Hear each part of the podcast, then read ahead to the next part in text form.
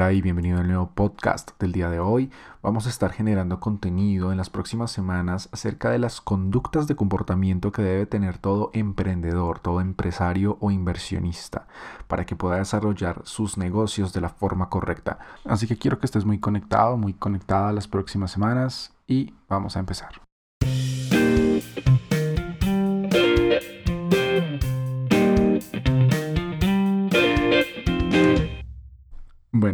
En este podcast del día de hoy vamos a hablar acerca de un tema muy importante y es no actuar bajo la realidad de la que viven las demás personas por allá afuera en lo común, ¿cierto? La mayoría de personas tienen unas ideas preestablecidas, tienen unos pensamientos ya formados, ¿cierto?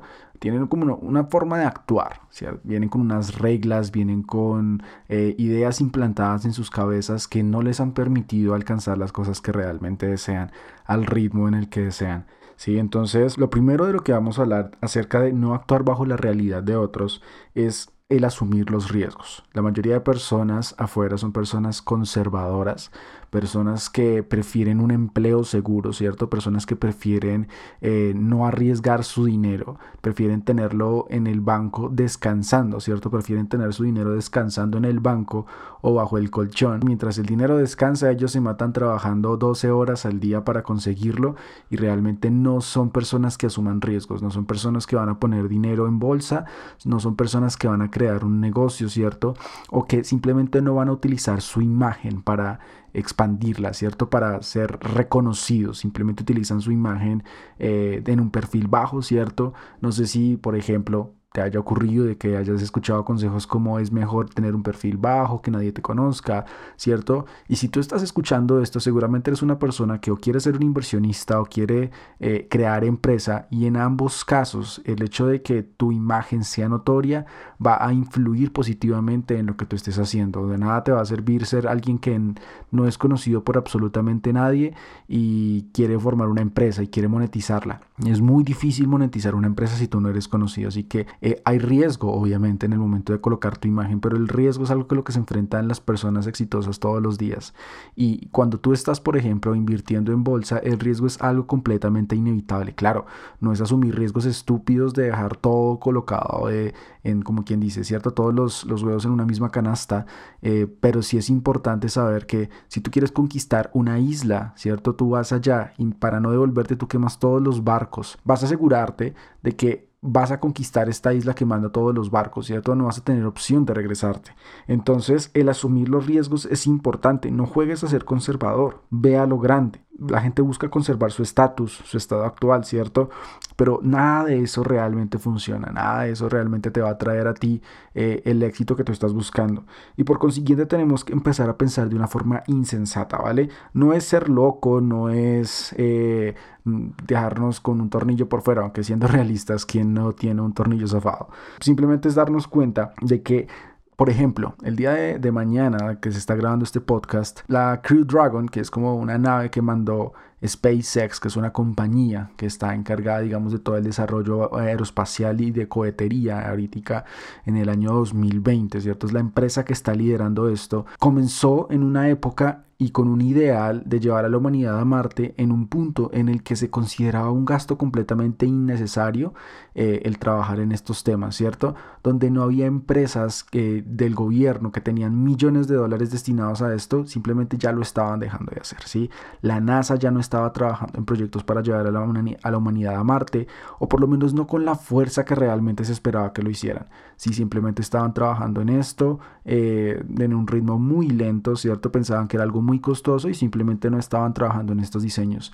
Por allá en 1980 y algo, un tipo llamado Elon Musk dijo, yo quiero llevar a la pinche humanidad a Marte. Yo voy a hacer que la humanidad llegue a Marte y, vamos a, a, inventarnos cualquier tipo de vaina para poder llevar a la humanidad a Marte funda PayPal, ¿cierto? Después viene y con todo el dinero que tenía comienza a invertir en Solar City, ¿cierto? En Tesla y todo el proceso lo lleva a terminar sus proyectos en SpaceX, una empresa que prácticamente estaba en la quiebra cuando empezaron todo este, este proyecto, ¿cierto? No había casi nada de dinero, todo el dinero que él había ganado con las compañías, con todas las compañías que había hecho, se estaba agotando completamente y la gente le decía que no lo iba a lograr, que era un proyecto completamente insensato, ¿cierto? Que era un proyecto que no tenía futuro y prácticamente él tenía casi todas las probabilidades en su contra, pero haciendo toda la práctica de una manera correcta, ¿cierto? Operando siempre eh, en, modo, en, modo, de mejora constante. Eh, Elon Musk termina haciendo que eh, funcionen sus primeros proyectos de cohetería, ¿cierto? Creando uno de los primeros cohetes, o el más bien el primer cohete reutilizable, lo que abarataba los costos y por primera vez en más de 50, 60 o 70 años se vuelve a creer en que la humanidad puede llegar a Marte, en que la humanidad puede por fin salir de la Tierra, ¿cierto? Y empezar a poblar, aunque sea un sueño que aparentemente sea distante, el pensamiento insensato de cuando él era niño de llevar a la humanidad a Marte y que lo sostuvo a medida que estaba avanzando en el tiempo, es lo que hizo que ahorita esta sonda Crew Dragon esté volviendo a la Tierra después de estar en la estación espacial, ¿vale? Entonces es la primera vez que un cohete de una empresa privada lleva a humanos al espacio y que eh, la, tecnología con la que lo lleva es reutilizable. Entonces ya nos damos cuenta de que es algo que es completamente seguro, ¿cierto? Ya hay una inversión muy grande, pero fue porque él estuvo luchando constantemente con todos estos pensamientos de que fuera sensato, ¿cierto? De que era algo muy riesgoso, de por qué más bien no conservaba su estatus y su dinero, ¿cierto? Su fortuna que fueron más o menos como 36 mil o 3.600 millones de dólares lo que le dieron por, por PayPal en el momento de, él ya tenerlo estructurado, ¿cierto? Y, darse cuenta de que él, él estaba actuando como si le dijeran estás loco, ¿cierto? Tienes un tornillo zafado.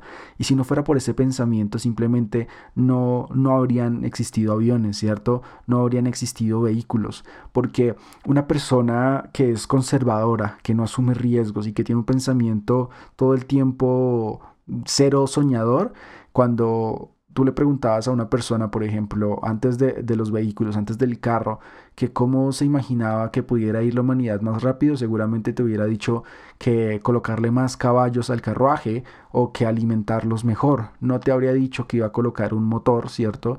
Para poder jalar a muchísima más velocidad. O te habría dicho que hubiera construido un vehículo que fuera eh, aerodinámico. Lo más probable es que te hubiera hablado de más caballos, ¿cierto? Más de lo mismo. Nada de asumir riesgos, nada de pensar de forma insensata. Lo irracional suele ser muchas veces lo revolucionario.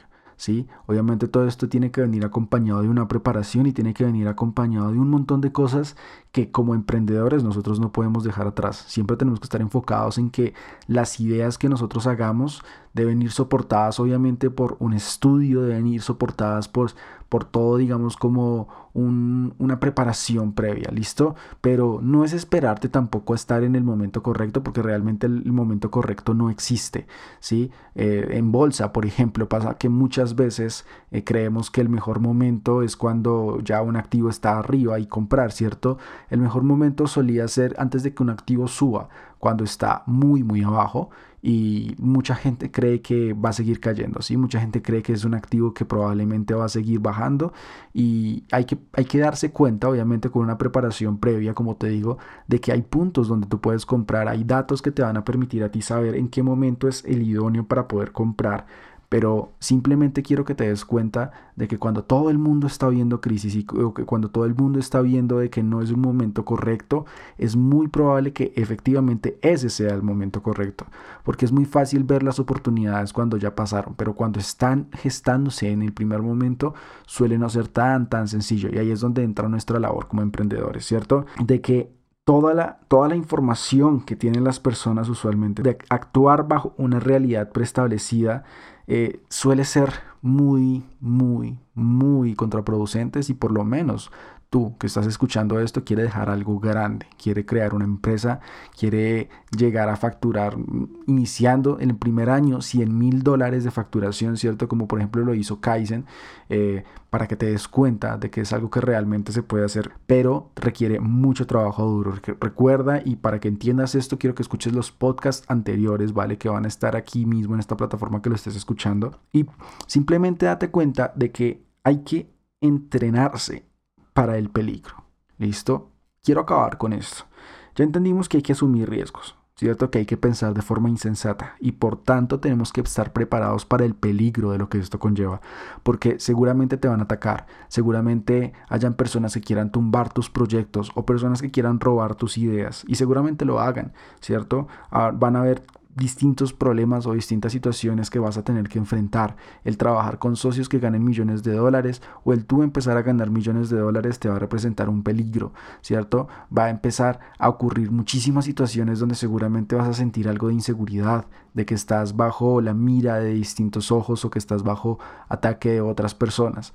Pero eso es algo que las personas que están creciendo constantemente lo hacen día a día si tienen que tolerar esto todo el tiempo. Y simplemente es como si tú trabajaras un músculo. No se trata de no sentirte mal, no se trata de, de estar sonriente y feliz todo el tiempo, sino es como cuando un deportista, por ejemplo, tiene algún tipo de, no sé, algún tipo de desbalance físico, ¿cierto? Lo más probable es que lo tolere muchísimo más fácil que una persona que no se cuida de la salud, ¿cierto? Que todo el tiempo es hiper mega sedentario, que no hace absolutamente nada por sí mismo, ¿cierto? que todo el tiempo está comiendo comida chatarra, entonces lo más probable es que esta persona que come supremamente mal se vea más afectada ante un desbalance físico, ¿cierto? Eh, un virus o cualquier otra, otro tipo de cosas que puedan afectarle su salud que una persona que sí se está cuidando constantemente. En este caso, si tú te preparas para este peligro, lo más seguro es que sí, te va a afectar, te va a doler, las personas se te pueden ir encima, tus negocios se pueden caer, puedes cometer un error que lo va a ver absolutamente todo el mundo al exponer tu imagen, como hablábamos en la parte de asumir riesgos, puedes perder dinero, pero ¿y qué? De eso se trata esto, que aprendas a levantarte después de recibir el golpe, pero no que te prepares para soportar recibir más golpes más adelante, sino que aprendas también a esquivarlos, a defenderlos, ¿sí? Entonces concéntrate en entrenarte para el peligro. No huyas de él porque volvemos al mismo punto, al punto inicial. Huir del peligro quiere decir que no estás asumiendo riesgos. Si siempre nos dicen, eh, cuídate, eh, no, no te expongas y lo más probable es que las veces en las que tú te estás eh, cuidando hayas salido lastimado. Si tú miras en retrospectiva, lo más probable es que cuando estabas en ese momento cuidándote y por eso fue que te terminaste lastimando, ¿cierto? Entonces, quiero que empieces a pensar realmente y enfocarte en que asumir riesgos, pensar insensatamente, ¿cierto? Y concentrarte para el peligro es lo que va a permitir que tú avances realmente en el camino del emprendimiento.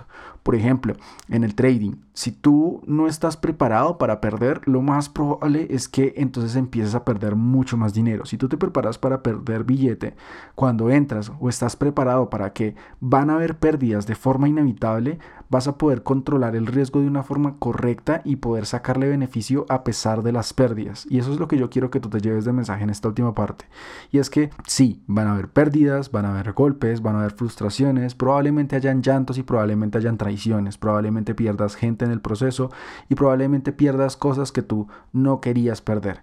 Pero si estás entrenado, si estás preparado desde el comienzo, si sabes desde el comienzo de que hay que asumir riesgos y que estos riesgos es lo que te va a permitir a ti tener ese, e, ese éxito, perfecto. Ahí, ahí mismo, en ese momento en el que tú aceptas las pérdidas y que las pérdidas no te dominan a ti, estás empezando el primer paso para poder avanzar y ser un emprendedor de éxito.